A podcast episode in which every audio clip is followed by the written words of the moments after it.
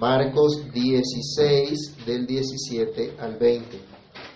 Y estas señales seguirán a los que creen. En mi nombre echarán fuera demonios, hablarán nuevas lenguas, tomarán en las manos serpientes, y si bebieren cosa mortífera no les hará daño. Sobre los enfermos pondrán sus manos y sanarán. Y el Señor, después que les habló, fue recibido arriba en el cielo y se sentó a la diestra de Dios. Y ellos, saliendo, predicaron en todas partes, ayudándoles el Señor y confirmando la palabra con las señales que le seguían. Amén. Padre que estás en los cielos, en el nombre del Señor Jesucristo, te damos gracias por esta porción de tu palabra en la que hoy podemos meditar Pedimos que tú quieras, Señor, iluminar nuestro entendimiento, que tu Espíritu Santo abra nuestros oídos, abra, Señor, nuestro corazón para que escuchemos tu verdad, tu palabra, para que al reflexionar en ella tú nos dirijas a toda tu verdad. Señor, sin ti nada somos, sin ti nada podemos hacer, y por eso rogamos que en tu favor, en tu gracia infinita, tú quieras hablarnos, Señor, edificarnos, exhortarnos, consolarnos a través de tu gloriosa palabra que tu palabra corra, sea glorificada, que la entendamos, que nos gocemos en ella, Señor, y que nos des la gracia, el poder tuyo, para poner por obra, Señor, la enseñanza que tú nos das a través de esta palabra. En Cristo Jesús oramos dándote muchas gracias. Amén y amén. Pueden tomar asiento, mis hermanos. Para muchos, este pasaje contiene dos versículos muy problemáticos para lo que se ha denominado la ortodoxia cristiana o la ortodoxia de la iglesia. Pero más que los versículos problemáticos, podemos decir nosotros que hay realmente personas problemáticas, personas que no están sujetadas a lo que dice la escritura. Nosotros sabemos que toda la escritura es inspirada por qué? Por Dios. Y es útil, ¿cierto? Es útil para enseñarnos lo que Dios quiere y para capacitarnos para vivir conforme a la voluntad del Señor. Pero hay algunos que añaden o que quitan a las escrituras. Vayamos a 2 de Pedro capítulo 3, versículos 15 al 16, donde el apóstol Pedro hace referencia aún a las enseñanzas del apóstol Pablo donde dice que hay algunas cosas a veces difíciles de entender y que los indoctos, la gente que no conoce, tuerce. Vayamos a segunda de Pedro, capítulo 3, versículos 15 y 16. El que lo tenga lo puede leer, por favor, en voz alta. Tened entendido que la paciencia de nuestro Señor es para salvación, como también nuestro amado hermano Pablo, según la sabiduría que le ha sido dada, os ha escrito casi en todas sus epístolas, hablando en ellas de estas cosas, entre las cuales hay algunas difíciles de entender, las cuales los indoctos e, e inconstantes tuercen, como también las otras escrituras para su propia perdición. Entonces el problema no está en las escrituras, el problema está en aquellos que tuercen las escrituras para su propia perdición. En ellos es que radica el problema. Entonces, al acercarnos a estos versículos que algunos de pronto han dicho, eso no hacía parte de la, de la, escritura original o eso no está conforme a la enseñanza del resto de la Biblia, nuestra respuesta es, el problema no está en las escrituras, está en los que tuercen las escrituras para su propia perdición. Toda la escritura debemos estudiarla en su contexto para interpretarla por sí misma. La escritura, la Biblia se interpreta por la Biblia misma. No es por lo que a mí me parece, sino por lo que ella misma dice. Entonces, si hay un pasaje difícil en la escritura, seguramente en el resto del mensaje de la Biblia podemos encontrar un mensaje o un contexto paralelo en donde podemos entender de qué trata, de qué está hablando. Entonces no podemos tomar porciones aisladas de la escritura fuera del contexto bíblico, alejadas del resto del mensaje bíblico para justificar tal vez algún pensamiento puramente humano que no hace parte de la revelación bíblica. ¿Se acuerdan del, del, mensaje popular o el dicho popular, ayúdate que, que yo te ayudaré? Que Dios dijo supuestamente, ayúdate que yo te ayudaré. ¿Dónde está en la Biblia esa frase? ¿O dónde está una idea similar? En ningún lado. En ningún lado de la Biblia existe tal cosa. Y así mucha gente ha creído de pronto que la Biblia dice esto y no es así. Que Dios dice esto y no es así. Dios nunca ha dicho lo que ellos pretenden. Este mensaje entonces, el que vamos a mirar el día de hoy, este pasaje del Evangelio de Marcos, nos da una gran buena noticia, un poderoso aliento para que nosotros atendamos la gran comisión que habíamos terminado de estudiar en el versículo anterior. Miremos un momentico, Marcos 16, 15 y 16, que dice, Él les dijo, id por todo el mundo. ¿Y qué cosa? Predicar el Evangelio a toda criatura. Y el 16, leámoslo todos. El que creyere y fuere bautizado será salvo, mas el que no creyere será condenado. Es el mensaje que tenemos que, que, proclamar, el mensaje que tenemos que dar.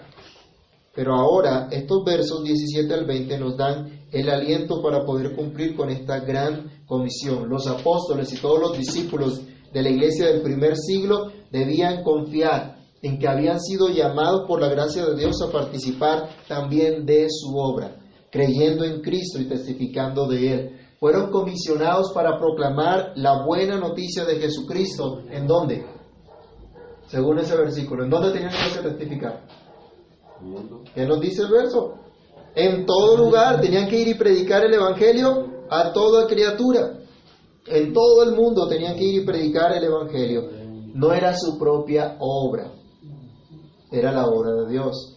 No fueron llamados a trabajar en su propia obra, sino en la obra de Dios. Ese entendimiento debe permear también por completo nuestros pensamientos hoy, nuestras acciones y nuestro compromiso respecto a la iglesia y su vocación, respecto a lo que es nuestra vida cristiana, nuestro llamamiento como hijos de Dios. Reflexionemos en esto entonces. Es Cristo quien asegura su obra. Es Cristo quien asegura su obra. Recuerden este pensamiento que es lo que gira en este pasaje. Es Cristo quien asegura su obra. Primero manteniendo su testimonio. Esta es una verdad que permanece para siempre, a pesar de las dificultades, aún a pesar de la misma infidelidad de la propia iglesia. Dios siempre mantiene su testimonio en medio de su pueblo y Él ha certificado su testimonio por medio de la predicación de los que creen. El versículo 17 comienza diciendo, y estas señales seguirán a quienes? A los que creen, no a los incrédulos, a los que creen. Es decir, Dios va a utilizar a esos que creen para que puedan testificar a los que no creen, para que puedan testificar a los que aún no han recibido el mensaje de salvación. Entonces aquí se nos está notificando que tanto los apóstoles y los demás creyentes del primer siglo, Cristo se comprometió en testificar juntamente con ellos, en certificar el mensaje que ellos estaban dando a través de las señales que le seguirían. El mensaje que deben dar ya lo hemos estudiado en todo el Evangelio de Marcos, ¿cierto? Y en la gran comisión el Señor también lo dijo. ¿Qué había que predicar? El Evangelio. No había que decir otra cosa, no había que enseñar otra cosa, sino solamente el Evangelio. Y entonces, ¿qué es lo que Dios va a respaldar? su evangelio, su palabra. Es lo único que Dios está comprometido en respaldar, en que así será, en que se va a realizar. El mensaje entonces desde la vida y obra, muerte, resurrección de Jesucristo, tal como vimos en los versos anteriores. Noten acá ustedes, hermanos, que el Señor advierte que no todos van a creer. Sino otra vez miremos el versículo 16. El que creyere será salvo. El que creyere y fuere bautizado será salvo. Pero el que no creyere entonces es una realidad que hay unos que creen y hay otros que no creen. Los que creen son salvos, los que no creen son condenados. ¿Crees tú en el perdón de pecados en Cristo? Si es así, entonces tú también puedes confiar en esa promesa de salvación. Pero ¿crees además la gran comisión que Cristo dio a los suyos que te la dio a ti también? Si lo crees, entonces debes predicar a tiempo y fuera de tiempo. Debes proclamar la buena noticia que el Señor te ha dado, no solo a los apóstoles y discípulos del primer siglo, sino a toda su iglesia universal. El mensaje de arrepentimiento y fe en Cristo, quien ha pagado por todos nuestros pecados en la cruz. Cristo testifica de su, de su palabra, de su mensaje que es proclamado a través de sus hijos. Y dice, van a seguir unas señales a los que creen. O el Señor va a certificar ese mensaje, el Señor se va a encargar de manifestar que ese mensaje es verdadero. Pero ¿cómo tenían que hacerlo? Vayamos un momento a Ezequiel, libro del profeta Ezequiel. En la primera parte del estudio que tenemos los domingos estamos estudiando un panorama general de la Biblia y en ese panorama general hoy estábamos aprendiéndonos los repasando los libros de la Biblia. Entonces, ya saben dónde queda Ezequiel, ¿cierto? En la Biblia. En la Biblia. Ezequiel capítulo 2, versículo 7, ¿qué nos dice? ¿Quién lo tiene y lo puede leer? Ezequiel 2, 7. mis palabras, escuchen o dejen de escuchar, porque son muy rebeldes. Dios comisionó a este profeta para hablar en el tiempo del exilio a la casa de Israel. Y él les dice, son muy rebeldes y no te van a querer oír. Pero tu responsabilidad es hablarles. Escuchen o dejen de escuchar. Si a usted, colóquese un momentico en las sandalias de, de Ezequiel. De pronto no va a calzar ahí porque no sabemos si el pie era más grande o era más pequeño que el suyo. Seguro que no va a calzar. Pero intentemos hacer el ejercicio. ¿No sería un poco difícil para nosotros que nos manden a predicar cuando sabemos que no nos van a creer? Como extraño, ¿no? Pero ellos tenían que predicar. Los apóstoles sabían que no todos iban a creer y cuando el Señor los comisionó también les dijo, los que lo reciban van a recibir la paz vuestra, los que no, no la van a recibir. Y aún sacudan el polvo de las ciudades, de, sus pies, el polvo de sus pies de esas ciudades. Y el castigo para ellos va a ser peor que para Sodoma y Gomorra por no haber creído. Pero ellos no iban a hacer su propia obra, sino la obra de quién? La obra de Dios la obra de Cristo. Muchos van a creer, eso es cierto, porque todos los escogidos creerán por la predicación del Evangelio, pero otros no van a creer. El Señor no nos dice, vaya y predíquele a los que sí van a creer. ¿Acaso usted y yo sabemos quiénes van a creer? ¿Acaso nosotros sabemos quiénes son esos escogidos de Dios? Solo cuando nos reunimos en la iglesia podemos ver un fruto y podemos decir, estamos entre los escogidos de Dios, pero no sabemos en su trabajo, en su familia. ¿Cuántas personas hay que no conocen de Cristo? Que no han escuchado el mensaje del Evangelio. O aún que son resistentes al mensaje del Evangelio, que se resisten al mensaje del Evangelio y no quieren creer. Pero el Señor nos manda a que denunciemos la buena noticia. Escuchen o dejen de escuchar. Hay que predicar a Cristo. A los apóstoles, a los discípulos del primer siglo en especial, el Señor les prometió mantener su testimonio, acreditando su testimonio con señales. Él dice, estas señales seguirán a los que creen en mi nombre. No era en el poder de ellos. ¿Se han escuchado que hoy algunos se les dan que tienen mucho poder? ¿Sí? Que son hombres y se creen hasta dioses ungidos, super ungidos, y bueno, eso tienen un poder extraordinario. Y no los toquen, ¿no? La hermana una vez nos contaba que alguien no le tocara el manto al, al ungido del Señor. Y una cantidad de cuentos raros. No, el Señor les decía, en mi nombre, en el nombre del Señor Jesús, esos que creen en el nombre del Señor Jesús, Él les dice, por ejemplo, echarán fuera demonios, hablarán nuevas lenguas, tomarán en las manos serpientes y si bebieren cosa mortífera no les hará daño. Sobre los enfermos pondrán sus manos y sanarán. El Señor entonces está hablando en este contexto del establecimiento del testimonio apostólico, del testimonio de la iglesia, el cumplimiento de la gran comisión, que vendrían estas señales certificando lo que Él estaba haciendo. Pero ¿a quién le iba a certificar realmente Dios con estas señales? ¿O para quién serían estas señales? Vayamos a 1 Corintios 14, 22. 1 Corintios 14, 22. Eran señales que acreditaban el testimonio de los que habían creído en Jesús y que estaban anunciando el mensaje de Jesús a los incrédulos. Primera de Corintios 14, 22. Así que las lenguas son por señal, no a los creyentes, sino a los incrédulos, pero la profecía no a los incrédulos, sino a los creyentes. ¿Sí? Coloca Pablo un ejemplo en este caso, con ese don de hablar nuevas lenguas. No era para que la iglesia se envaneciera o la iglesia pretendiera que estaba en tremendo poder de Dios. No, eso era para testimonio a los que no habían creído. Porque el Señor prometió, por ejemplo, en Isaías que en nuevas lenguas les hablaría y aún ni así entenderían. ¿Se acuerdan el hecho de los apóstoles en el capítulo 2, cuando viene el Espíritu Santo sobre los que estaban en el aposento alto? ¿Qué empezaron a hacer cuando vino el Espíritu Santo sobre ellos? Comenzaron a hablar en nuevas lenguas, no en jeringonza.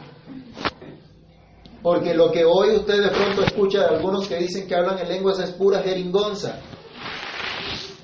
No son esas lenguas de las que habla la Biblia. En la Biblia habla de unas nuevas lenguas o nuevos idiomas. Hablaron en nuevos idiomas y la gente escuchó en su propio idioma lo que el Señor había hecho, las maravillas del Señor. Es el testimonio de Hechos 2. Seguramente más adelante vamos a pasar sobre él. En nuevos idiomas. No lo habían aprendido, no habían ido a una academia a aprender los nuevos idiomas y Dios les dio esa capacidad. Entonces, algunos ven este versículo y dicen, bueno, pero esto no es una práctica general para la iglesia o no permanece para la iglesia. Es cierto, pero no por eso podemos decir entonces que estos versículos no aparecían o que esto está en contra de las escrituras. No, porque Dios estaba certificando su mensaje aún a través de estas señales. Y como les decía en el, en el estudio anterior, en Génesis 11, ¿se acuerdan de la Torre de Babel? Dios confundió las lenguas, todas las naciones, pero ahora luego en Hechos 2 va el mensaje de la salvación de Dios para todas las naciones también. Ese era el propósito, anunciar el mensaje en todas las lenguas, en todas las naciones. Y por eso entonces estas señales que confirmaban el mensaje de Cristo. Entonces él estaba acreditando esto. Recordemos que la comisión inicial de los doce y los otros era llevar la buena noticia y eran capacitados y el Señor iba a certificar que esa noticia era verdadera. Veamos unos ejemplos en Marcos 3, del 13 al 15. Marcos 3, del 13 al 15. ¿Qué nos dice? Después subió al monte y llamó así a los que él quiso y vinieron a él. Hasta el 15. Y estableció a doce para que estuviesen con él y para enviarlos a predicar y que tuviesen autoridad para sanar enfermedades y para echar fuera demonios. ¿Quién los capacitó o quién les dio ese poder? Cristo mismo. Él los envió a predicar y él iba a certificar ese mensaje. Acuérdense que el Señor Jesús llega en un momento en que muchos estaban esperando a un Mesías, pero no sabían realmente cómo iba a ser ese Mesías y no entendían cómo era ese reino de Dios. Y el Señor Jesús dice, el reino de Dios ha acercado. Y manifiesta entonces cómo es que se ha acercado ese reino. Lucas capítulo 10 del verso 11 al 12. Encontramos también una comisión especial, no solo a los 12, sino a otros discípulos que lo seguían, a 70. Lucas 10, 1 al 12. Miren lo que dice, después de estas cosas designó el Señor también a otros 70 a quienes envió de dos en dos delante de él a toda ciudad y lugar a donde él había de ir.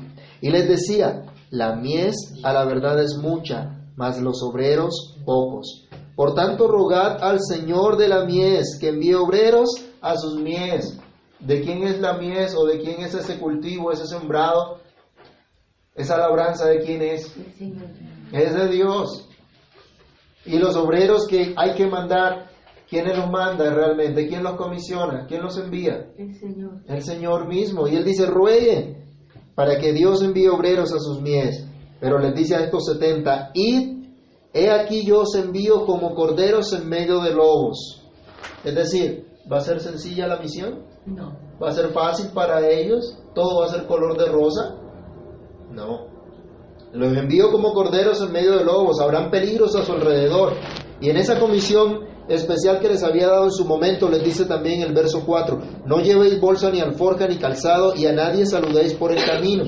Eso no quiere decir que fueran eh, antipáticos o, o maleducados, sino que ese saludo, el saludo que ellos tenían comúnmente significaba entre a la casa, quédese un día, coma con ellos, repose un rato y después siga su camino.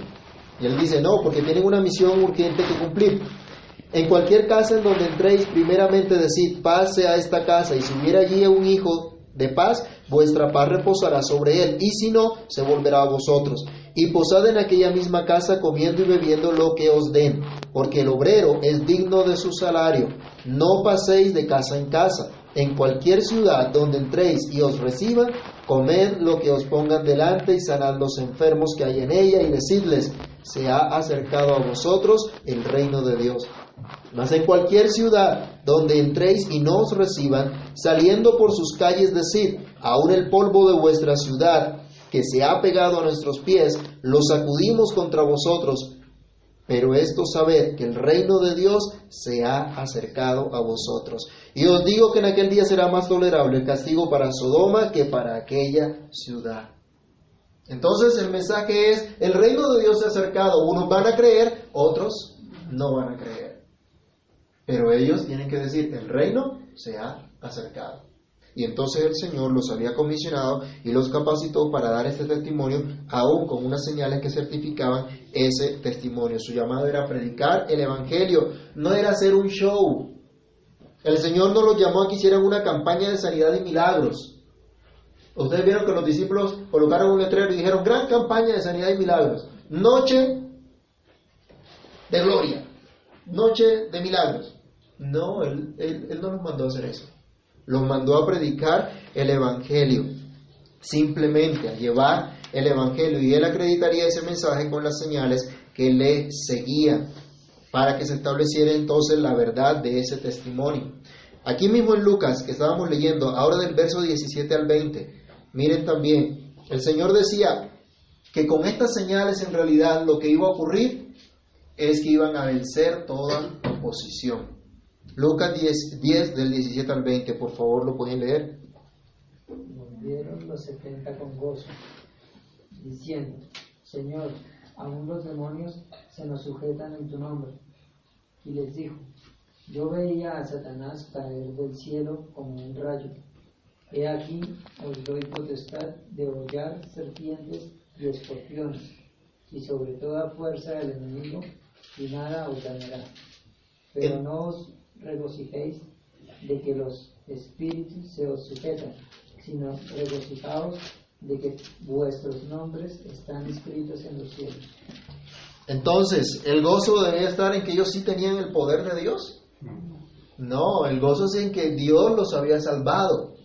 Y eso tenían que anunciar. Y las señales que les había dado entonces era para qué? Para vencer toda esa oposición del maligno. Él les dice, nada los podrá dañar.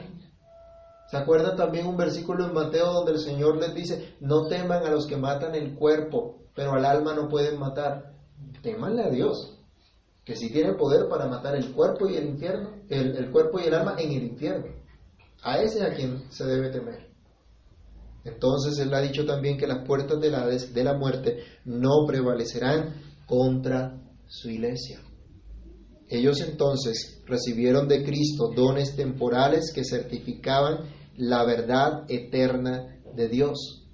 Si ya el Señor había comisionado a estos y le había dado poder sobre el maligno, sobre las obras del enemigo, entonces creen ustedes que sería muy extraño ver en Marcos 16, 17 que el Señor les hablara de estas señales. ¿Sería extraño? No, no sería extraño, porque ya ellos estaban enseñados al respecto. Ahora, en el libro de los Hechos, en las epístolas, encontramos que estas señales se dan. No encontramos en la Biblia el, pasaje específico o una evidencia específica respecto a la parte que dice si bebieren cosa mortífera no les hará daño.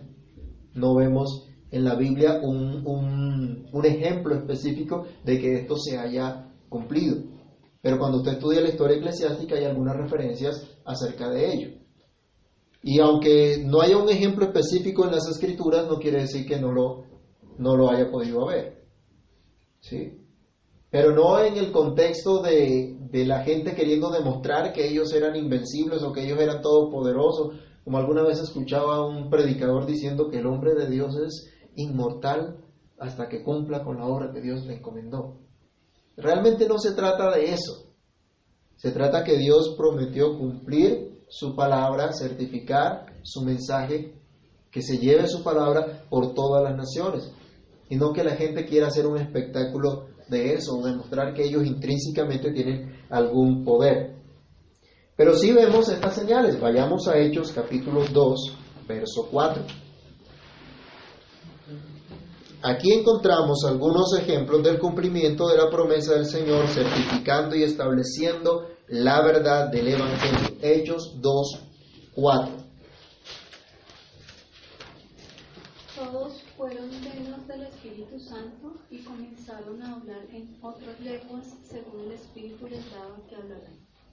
Muy bien. Y si usted lee el resto del capítulo 2, le queda de tarea por favor leer el resto del capítulo 2 en la, en la casa y allí van a encontrar que da el testimonio a las demás personas que escucharon al Señor Jesús, escucharon las maravillas de Dios habladas por aquellos que estaban eh, expresando en otros idiomas el mensaje del Evangelio.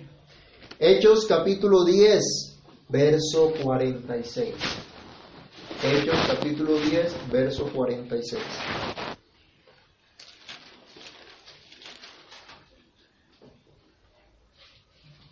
porque los oían que hablaban en lenguas y que glorificaban a Dios. ¿Se acuerdan? Este es el caso de Cornelio, los que estaban con Cornelio cuando Pedro fue llevado a, al- a unas personas que no hacían parte oficialmente del pueblo de Dios, pero escucharon el Evangelio y Dios les certificó que ellos hacían parte también del pueblo de Dios. Y les dio una señal que ya ellos conocían para que entendieran que era obra de Dios. Entonces se cumple lo que el Señor Jesús dijo. Los que creen tendrían estas señales. Se estaba confirmando. Miren que esta fue una señal muy importante porque Pedro era judío. Cornelio no era judío y se había abierto la puerta a los gentiles. En Pentecostés se abrió esa puerta a todos los gentiles, pero Cornelio es el caso específico del Nuevo Testamento donde se ve esa apertura a los gentiles, al pueblo que no pertenecía a la nación de Israel.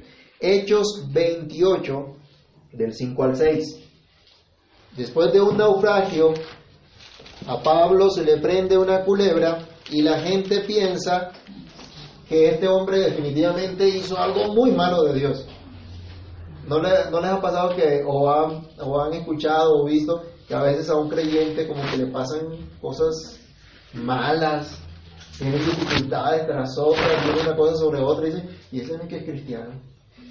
Bueno, a Pablo le dijeron algo similar. Este es un homicida definitivamente y los dioses no lo quieren dejar vivir. Veamos qué pasó. Hechos 28, 5 y 6. Pero él, sacudiendo la, la víbora en el fuego, ningún daño padeció. Ellos estaban esperando que él se hinchase o cayese muerto de repente.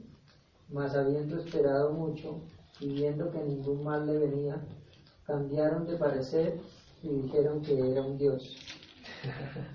Interesante, ¿no? En lugar de arrepentirse y de escuchar, bueno, ahora cogieron otra, otro pensamiento. Pero miren, el Señor cumplió allí su promesa. Era que Pablo cogió la serpiente y la levantó y dije, miren el gran poder de Dios. No, él no se puso de, de imprudente a hacer esas cosas, porque el Señor tampoco nos manda que seamos imprudentes, ¿no? Pero miren, dentro de la misma providencia de Dios, haciendo una hoguera, recogiendo esos palos, se le enredó una, una serpiente. Y seguro que lo mordió porque los demás estaban esperando a que, a que se muriera. Pero no, la soltó y ya. Entonces, esta señal que habla el Señor se cumplió también en, en la vida del apóstol Pablo. Es un ejemplo específico que vemos acá. Como les decía, acerca del beber una cosa mortífera, un veneno, no hay referencias bíblicas explícitas, aunque en la historia de la iglesia sí hay algunas reflexiones, unas referencias acerca de ello. Vamos a Romanos 15, verso 18 al 19. El ministerio del apóstol Pablo fue rodeado de señales que certificaron este mensaje, que certificaron que Cristo lo había puesto como apóstol para que llevara la buena nueva a los gentiles. Romanos 15 del 18 al 19.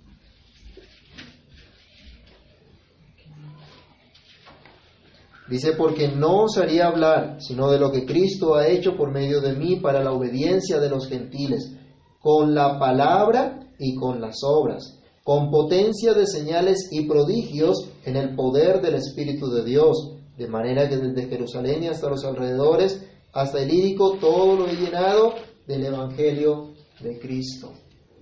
¿Cuál es el énfasis en ese versículo? ¿Las señales o el poder? El Evangelio de Jesucristo. Eso era lo que estaban haciendo, eso era lo que estaban llevando. Y como el resto de los apóstoles tenían este mensaje.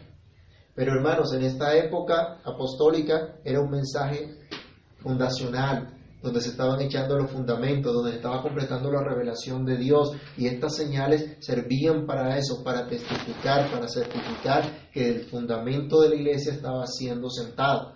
Hebreos capítulo 2, versículos 3 y 4 nos hablan en especial de esa figura que se había fundamentado y que tenemos una salvación tan grande que ha sido certificada por Dios mismo con diferentes señales.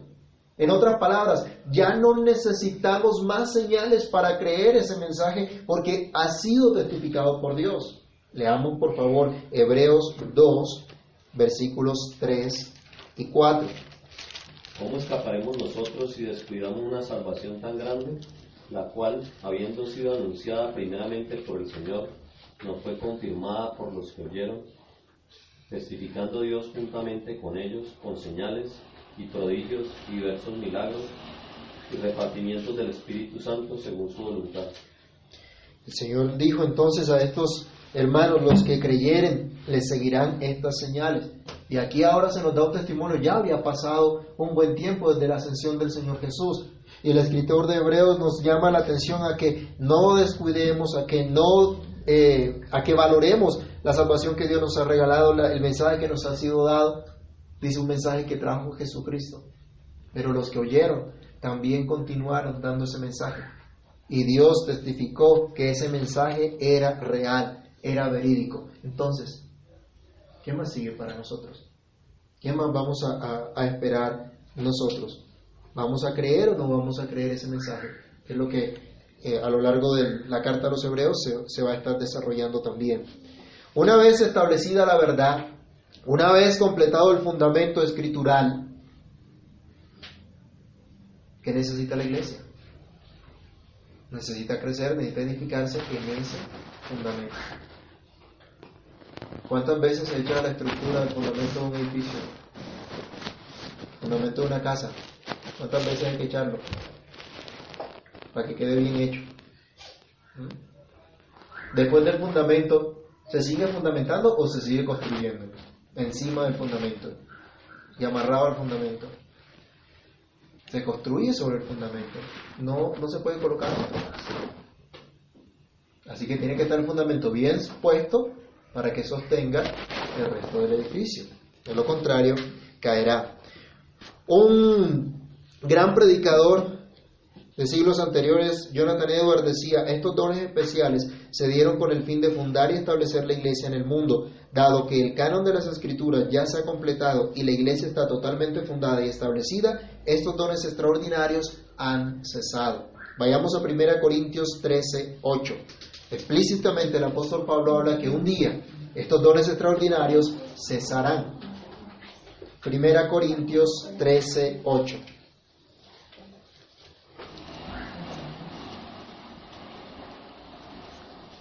El amor nunca deja de ser, pero las profecías se acabarán y cesarán las lenguas y la ciencia acabará. Se lo dijo, ¿no? Un día esto va a acabar. Dice, pero el amor permanece, el testimonio de Dios permanece. En segundo lugar, regresando a Marcos, encontramos el testimonio de la ascensión del Señor Jesús. Entonces el Señor Jesús es Cristo mismo el que asegura su obra ejerciendo su reinado. El versículo 19 de Marcos 16 nos atestigua que Cristo reina eternamente y para siempre. La Biblia nos dice que Dios reina eternamente y para siempre. Jesucristo es Dios, el Hijo de Dios que reina eternamente y para siempre, el que puso su vida en propiciación por nuestros pecados ha sido exaltado sobre todo y sobre todos y reina como Hijo de Dios. ¿Qué dice Marcos 1.1? Hermanos, sin mirar la Biblia, ¿qué dice Marcos 1.1? Principio de Jesucristo, Hijo de Dios. No les puedo perdonar que no se sepan el versículo 1 de Marcos porque hoy estamos acabando Marcos después de dos años y medio de estudio. Marcos 1.1, otra vez, principio del Evangelio de Jesucristo, Hijo de Dios. Así arrancó Marcos. Y ahora nos está diciendo que el Señor Jesús fue recibido arriba en el cielo.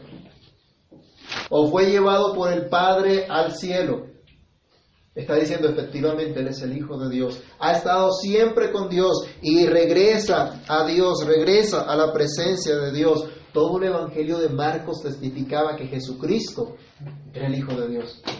Su predicación, sus señales, las sanidades, la liberación de los endemoniados, cómo Él detuvo el viento, Él hizo el, el mar en la tempestad, mostraban que Él era el Hijo de Dios. El soldado, el centurión que estaba allí al pie de la cruz, dijo también verdaderamente este hombre era Hijo de Dios. Y ahora nos está diciendo, el Hijo de Dios asciende al cielo. Durante nuestra confesión de fe recordábamos el credo niceno que nos habla también que Cristo ascendió a los cielos y se sentó a la diestra del Padre. Y eso es lo que nos está diciendo el versículo 19 acá. El Señor, después que les habló, fue recibido arriba en el cielo y se sentó a la diestra de Dios. El Señor, está hablando de Jesús, el Señor subió a los cielos, tal como hemos recitado en nuestra confesión de fe. Aquel que gobierna y que reina para siempre, que ejerce soberanía en todo lugar, es quien asegura su obra, quien asegura su propia victoria, el establecimiento de su reino. Es Cristo el Señor quien fue tomado por el Padre al cielo. Vayamos un momento a Marcos 9, versículo 7. El Señor hace que los discípulos vean la gloria de Cristo por un momento. Marcos 9:7 y escuchan la voz de Dios hablando, testificando acerca de su Hijo.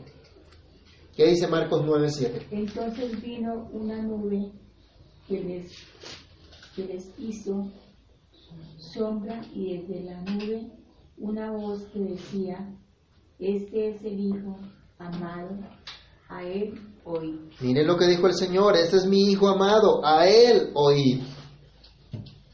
Testificó que él era el Hijo de Dios, quien vino a hacer la voluntad de Dios, quien vino a hacer la voluntad del Padre, y ahora es tomado al cielo en testimonio que efectivamente es aquel en quien el Padre se complace, a quien Dios ha puesto para salvación a los suyos. Marcos 14, 62. Marcos 14, 62.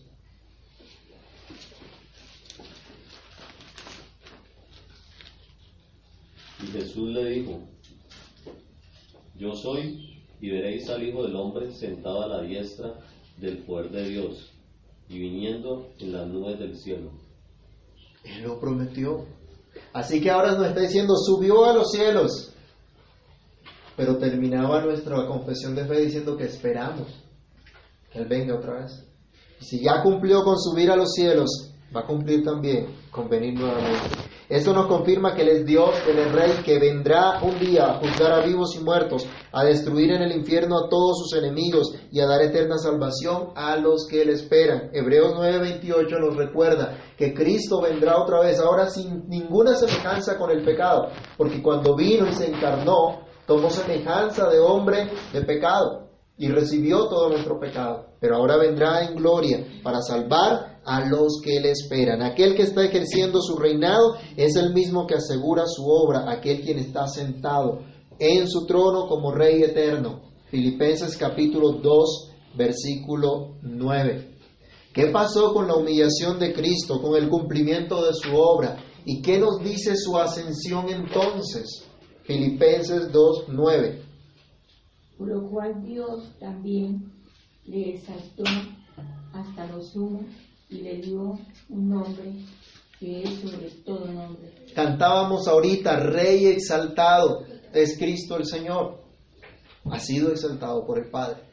Ha sido reconocido como el Hijo de Dios. Pero el Salmo 110, versículo 1, ¿No recuerda su reinado y cómo sus enemigos están siendo puestos bajo el estrado de sus pies? Vayamos al Salmo 110 y leamos el versículo número 1. Jehová dijo a mi Señor, siéntate a mi diestra hasta que ponga a tus enemigos por estrado de tus pies. David recibe la revelación de Dios para escribir de esta manera acerca de Cristo, que ha sido, que ha subido a los cielos, que ha sido sentado en, en su trono, y todos sus enemigos serán puestos por el estrado de sus pies. El apóstol Pablo nos dice que el postrer enemigo que será destruido será la muerte. Y ya no habrá más muerte. Él ha dado su palabra, Él ha establecido su verdad, ha cimentado a su iglesia, sigue edificando su iglesia, un reino de sacerdotes, de reyes, de gente santa, apartada para Él. Luego entonces la obra de Él es perfecta, es completa, y no hay quien pueda impedir que se ejecute. ¿Haces tú parte de esa obra de Cristo, de esa obra perfecta de Cristo? ¿Has recibido tú la fe para arrepentirte y creer en la buena noticia? Porque el reino de Dios también se ha acercado a tu vida. Finalmente, dice el versículo 20, y ellos, saliendo, predicaron en todas partes, ayudándoles el Señor y confirmando la palabra con las señales que le seguían. Amén. El Señor es el que afirma su obra ayudando a los suyos. En esta última reflexión, basadas en el, basados en el versículo 20, podemos ver a los apóstoles que antes estuvieron miedosos, que antes se escondieron, que antes dejaron solo al Señor Jesús, los vemos ahora con valentía, obedeciendo el mandamiento del Señor. Después que Cristo resucitó, después que Cristo se les apareció, después que Cristo les habló, ellos comenzaron entonces a testificar el Evangelio, a dar el mensaje por todas partes y el Señor confirmando ese mensaje con ellos. La obra es de Dios. Esto lo hemos escuchado una otra vez. Pero cuando decimos la obra es de Dios, no es para que nos crucemos de brazos y digamos como la obra es de Dios, que Dios mire a ver qué hace con su obra. La obra es de Dios, pero tú y yo somos instrumentos en las manos de Dios para que Él ejecute su obra. Era Cristo el que estaba edificando su iglesia, pero no mandó a los ángeles a hacerlo. ¿Mandó a quién? A los apóstoles, a sus seguidores, a sus discípulos, para que llevaran el Evangelio y edificaran su iglesia. Él le place utilizar a sus hijos como instrumentos, a aquellos que han creído en Él y que están comprometidos, está comprometidos, está comprometido Él en ayudarles para que testifiquen, para que proclamen el mensaje de Cristo, para que comuniquen la promesa de Cristo en todo lugar y la sentencia también de condenación para el que no cree en Jesús. No todos van a creer, lo hemos dicho y lo reiteramos en este momento. Pero Marcos nos llena de esperanza. El Señor va a respaldar su obra, su mensaje, y los suyos van a creer. Todos los que Dios ha puesto a nuestro alrededor deben escuchar el testimonio de Cristo. Tú y yo fuimos puestos en este tiempo y lugar para que testifiquemos también del mensaje de Cristo. Cristo está comprometido en ayudarnos para hacer su obra, certificando Él el testimonio, su testimonio verdadero. Marcos es claro aquí en mostrar que Cristo estaba certificando su testimonio por medio de la predicación de sus seguidores. Los apóstoles nos dice aquí que salieron por todo lado y predicaron el Evangelio, hicieron lo que el Señor les mandó. Pero era Dios mismo el que había establecido diferentes circunstancias para que ellos lo hicieran. Inicialmente ellos se quedaron en Jerusalén, pero después de Pentecostés el Señor les dice, no, no es solamente en Jerusalén, tienen que ir a todas las naciones. Y algunos estaban muy cómodos allí en Jerusalén. Y empezó una persecución y les tocó irse por todo lado. Y a todo lado tuvieron que llevar el Evangelio.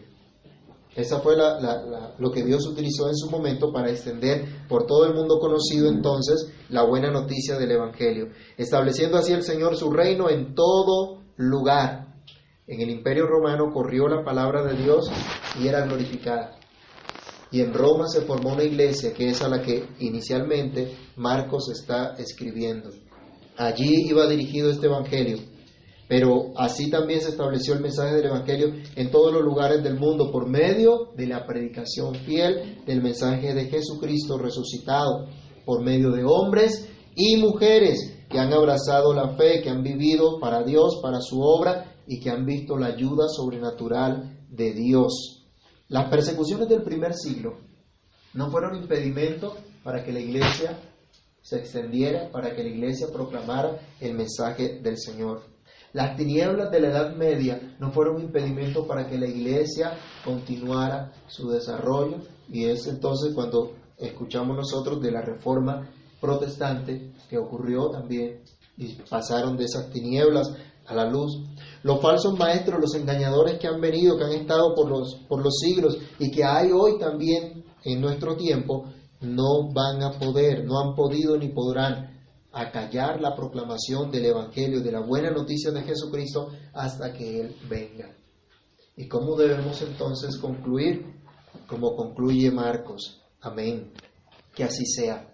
Que podamos confiar entonces en el mensaje del Señor y seguirlo con fidelidad, puesto que Él nos ayudará. Él es el mismo ayer, hoy y por los siglos.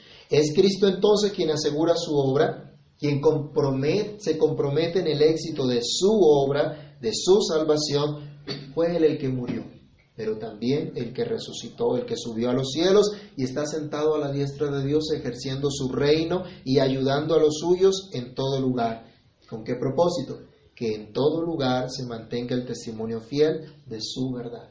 ¿Has creído tú el testimonio de Cristo? ¿Confías en su promesa? ¿Estás comprometido con su testimonio confiando en su ayuda para hacer lo que Él te ha mandado?